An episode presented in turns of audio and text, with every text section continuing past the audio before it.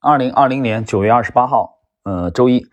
那么我们今天呢，继续量化投资神话吉姆·西蒙斯的第二十四集的内容。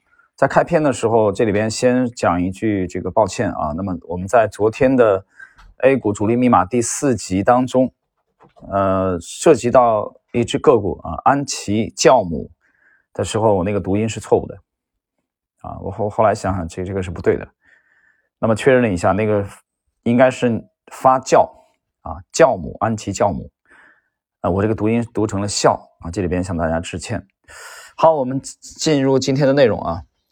一九九零年大部分的时间，那么西蒙斯的团队，他们这个还是比较顺利，没犯什么错误啊。十年磨一剑，终于呃似乎找到了这个去破译市场这个价格波动的这个密钥。伯利坎普、劳佛和这个史特劳斯。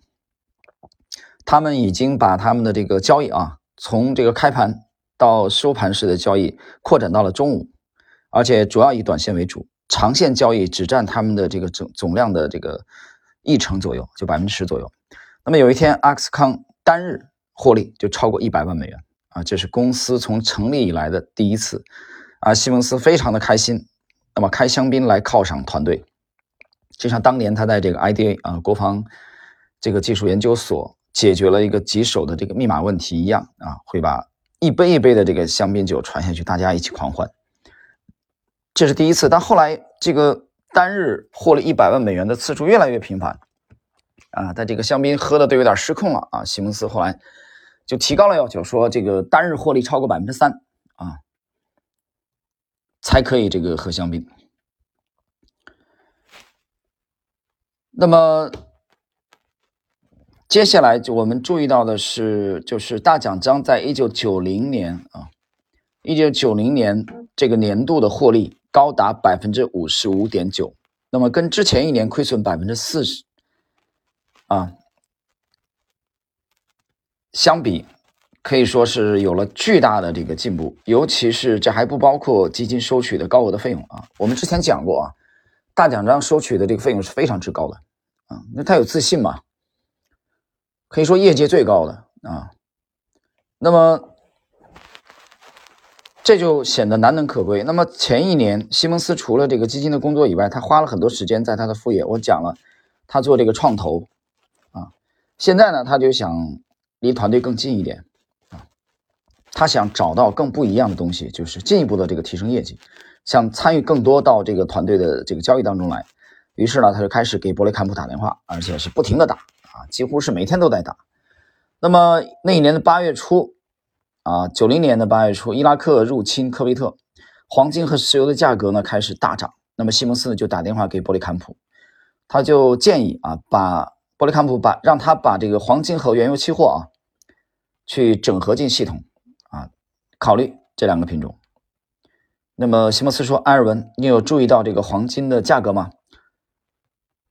因为西蒙斯他自己也在做交易啊，所以他自己也在去研究各种这个期货的啊这个商品的它的技术的图表，他就想分享他对黄金投资的这个看多啊的这种看法给伯利坎普，而且呢实际上是试图影响伯利坎普啊的交易。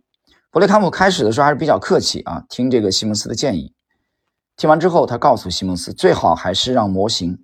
啊，这个主这个客观，我们按模型的来啊，你不要调整说我们花了很多的功夫才改进好的这个算法啊。西蒙斯很无奈，他说：“好吧，那去做你的事吧。”过了一会儿，黄金又涨了一点，那么西蒙斯又打了电话，他说：“埃尔文，你看金价又涨了。”伯利坎普感到非常的不解。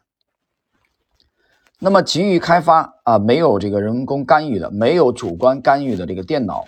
的客观的这个量化交易系统的这个人是主导者，就是他的老板啊，吉姆·西蒙斯，创始人。那么，伯利坎普依赖这种科学的方法啊，那么去找到了啊，通过这个客观的啊交易的这个思路，刚开始有了成果，辛辛苦苦的这个踢掉了交易过程中的人工干预。那么现在西蒙斯呢，却又横插一杠子啊进来告诉这个伯利坎普的团队说，他觉得黄金要涨，啊，你能不能把系统啊这个修改一下？那么吉姆呢就认为大奖章的操作系统啊应该系统化，结果他自己呢一有时间，啊每周都有五到十个小时的一天，只凭着他自己一时兴起就买卖黄金或者铜，啊自以为他这是在尝试的学东西。伯利坎普讲，跟这个兰尼鲍姆和阿克斯一样，西蒙斯他也会忍不住啊受消息的这种影响。呃，其实我们讲到这里的话，大家想一想，西蒙斯也是人啊。虽然我们从结果来看啊，一九三八年出生的这个吉姆·西蒙斯的成就啊，无与伦比。我们姑且不谈他在数学界的成就，我们只谈他的对冲基金界啊，量化的这方面的成就无与伦比。但是不管怎么样，他也是一个人。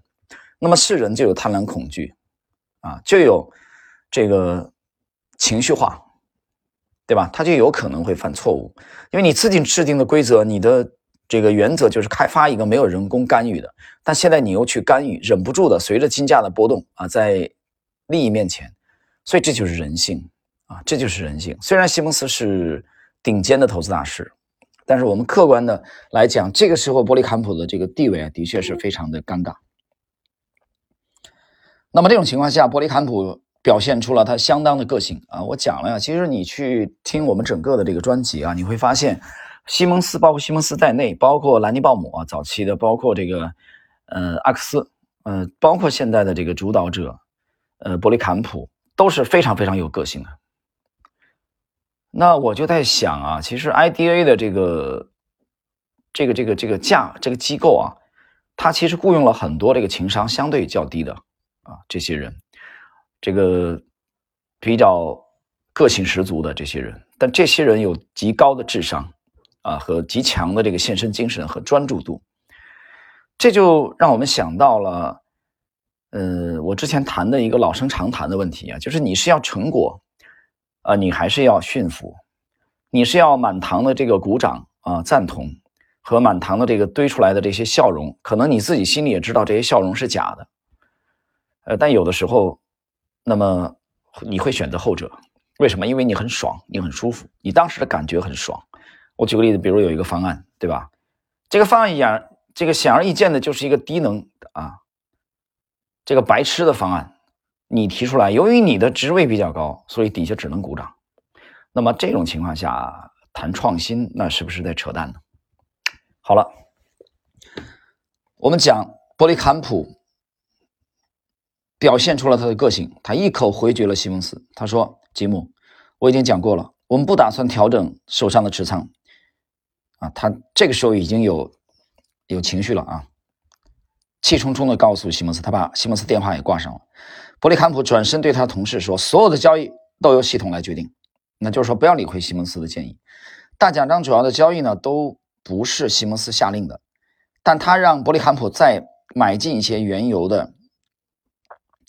这个这个期权啊，当做保险，以免这个海湾战争啊会造成原油价格这个持续的上涨，中东各国的这个敌对情况也会持续的加剧。那么，他也把大奖章的持仓缩减三分之一。西蒙斯觉得有必要向客户解释这些调整啊。他说，面对突发剧烈的变化，我们还是得依赖人为判断和人为干预。那个月，他写了一封信向他的客户来解释。西蒙斯继续不停的打电话来啊，伯雷坎普越来越这个恼火。有一天，他居然打了四次电话，嗯，烦死了。西蒙斯又打过来了。这一次呢，他是要研究团，想把团队研究团队搬到长岛。一来他已经这个说服了劳佛全职回来工作啊；二来他也希望在交易这个部分扮演更多的角色，这就他开始要要介入了啊，要干预了。他认为搬到长岛就能一起工作。不过，波利坎普和史特劳斯都拒绝了西蒙斯的建议。随着那一年啊逐渐过去，西蒙斯开始不断的啊说大奖章该怎么做会更好。那个时候，基金有将近四千万美元的资产，他很热情的参与交易模型最新的这个微调，信心满满的认为大奖章啊就快有非凡的成果。我们试试这套系统，西蒙斯说，明年应该可以提高到百分之八十的获利。伯利坎普简直不敢相信自己的耳朵。他说：“吉姆，从某方面来说，我们还我们是还是运气好啊。伯利坎普告诉西蒙斯，稍微控制一下他满腔的啊这种热情。挂断电话以后，伯利坎普无奈的啊摇摇头。大奖章的获利已经很惊人了，能不能继续啊这个每战啊必胜的这个奇迹都很难说了。竟然还想要更好，西蒙斯的要求啊甚至更多，他想扩大团队。再买几个卫星的这个天线啊，装在这个公司的房间屋顶，同时呢，天去继续购买一些基础设施来升级它的交易系统。同时，他也要求伯利坎普一起出钱来支付这些费用。这些压力让伯利坎普呢非常的啊疲惫。他还继续在伯克利啊兼职教授他的这个数学。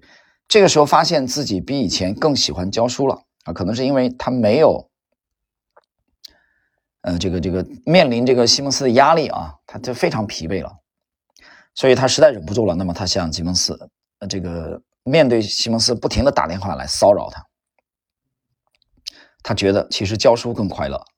终于有一天，呃，伯雷坎普决定不再忍耐了，他主动打电话给西蒙斯，提出了他的想法。他说：“吉姆，你觉得我们可以做到百分之八十啊的获利？那我觉得我们可以做到百分之三十。”那么也就是说，你也在你眼中啊，公司的价值一定比我眼中的价值更高。那好，那这样的话，干脆你你就出钱买下我手中的股份好了。那么西蒙斯真的决定就这么做。一九九零年十二月，阿克斯康公司解散，西蒙斯用自己手中的现金买下了伯利坎普手中的股份，史特劳斯和阿克斯的股份转换成了文艺复兴公司的股份。那么大奖章基金纳入了文艺复兴旗下，伯利坎普离职，那么回到了伯克利啊去教授，啊去做教书工作，全职搞数学研究了。他卖掉了阿克斯康的这个股份的价格，是他一年半之前啊买入阿克斯康的价格的六倍，啊，所以这一笔交易啊，伯利坎普是大赚而特赚。后来，这个伯利坎普说：“我没有想到我们会赚这么多，啊！”后来，伯利坎普自己也开了一家投资公司，叫做伯克利量化公司，啊，专职去从事期货交易。那么，二零一二年，他的基金因为收益平平而关闭。呃，再后来，伯利坎普回忆这段经历的时候，他比较了他和西蒙斯的区别，啊，就是对对对对投资啊，他和西蒙斯实际上是有分歧的。西蒙这个伯利坎普说：“我的动力、驱动力啊，做投资的驱动力，实际上是我的好奇心。”这第一句话。第二句话，而吉姆·西蒙斯的驱动力，他更重视的是什么？赚钱啊，赚钱，无休止的、不断的赚钱，赚更多的钱。所以这是两者的分歧。那么非常遗憾啊，两位伙伴彻底的分道扬镳。那么随后，在二零一九年的春天，也就是去年，啊，伯利坎普，嗯，去世，因病去世啊，享年七十八岁。那么西蒙斯呢的文艺复兴公司的大大奖章啊，实际上是又这个去职的一位啊，这个掌舵人。那么其实大奖章也迈入了一个新的时代。好了，朋友们，我们今天的这一集内容就讲到这里。其实作为一个公司来说啊，那么铁打的营盘流水的兵，从结果而论啊，吉姆·西蒙斯做的一直非常的出色。但这个过程中，他也不断的尝试了，不停的更换了合伙人啊，因为他也是一个个性非常强的啊掌舵人，他本身也很懂交易，数学也非常的出色。我讲了，个性非常强，所以个性非常强的人之间的这种合作啊，的确是需要一个。相对宽容的啊，包容的这种这种氛围的啊。那么，在下一集啊，我们将继续讲解